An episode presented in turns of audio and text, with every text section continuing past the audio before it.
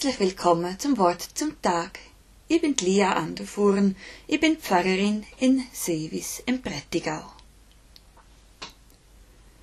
Der Paulus und der Silas sind in Griechenland unterwegs.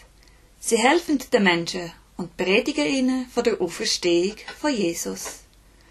Ein paar kommen zum Glauben. Andere freuen sich überhaupt nicht über ihre Anwesenheit weil sie ruinieren immer wieder ihre Geschäfte. Die, wo sind gläubig geworden, kaufen schließlich keine Götterstatue mehr oder Fleisch zum Opfern.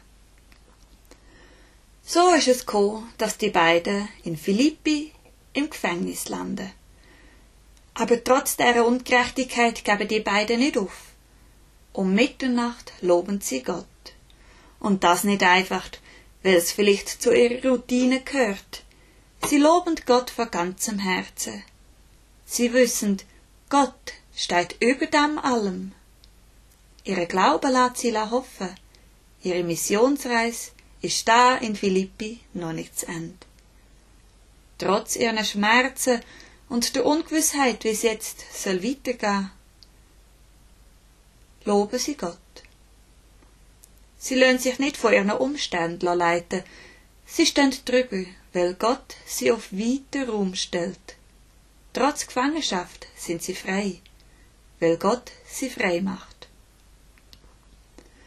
Sie loben Gott, und Gott antwortet.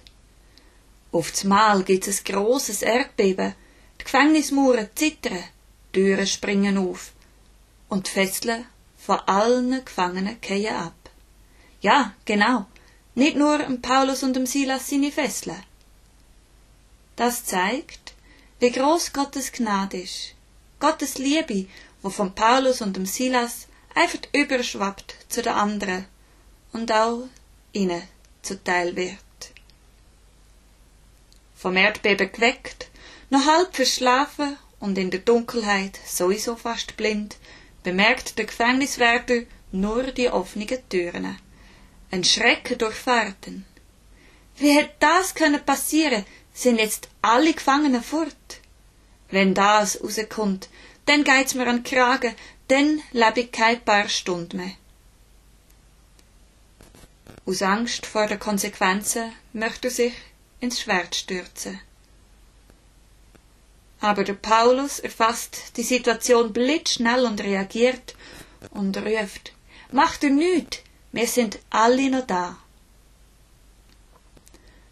Der Schrecken steckt dem Gefängniswärter noch tief in den Knochen. Er merkt, wie klein er ist im Gegensatz zu dem großen Gott von Paulus und dem Silas, wo sonnige Wunder tut. Und wo die Wunder vor allem tut, nur zum zwei von seinen Gläubigen zu retten.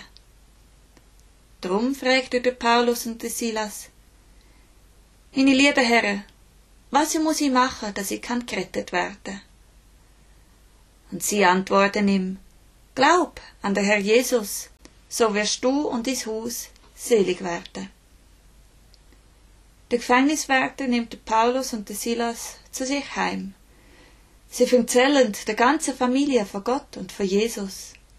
Er säubert ihnen ihre Wunde auf dem Rücken und verbindet sie. Dann lässt er sich mit seiner ganzen Familie taufen und sie machen ein großes, spontanes Familienfest, mitten in der Nacht, weil sie sich so freuen, dass sie zum Glauben gekommen sind. Amen.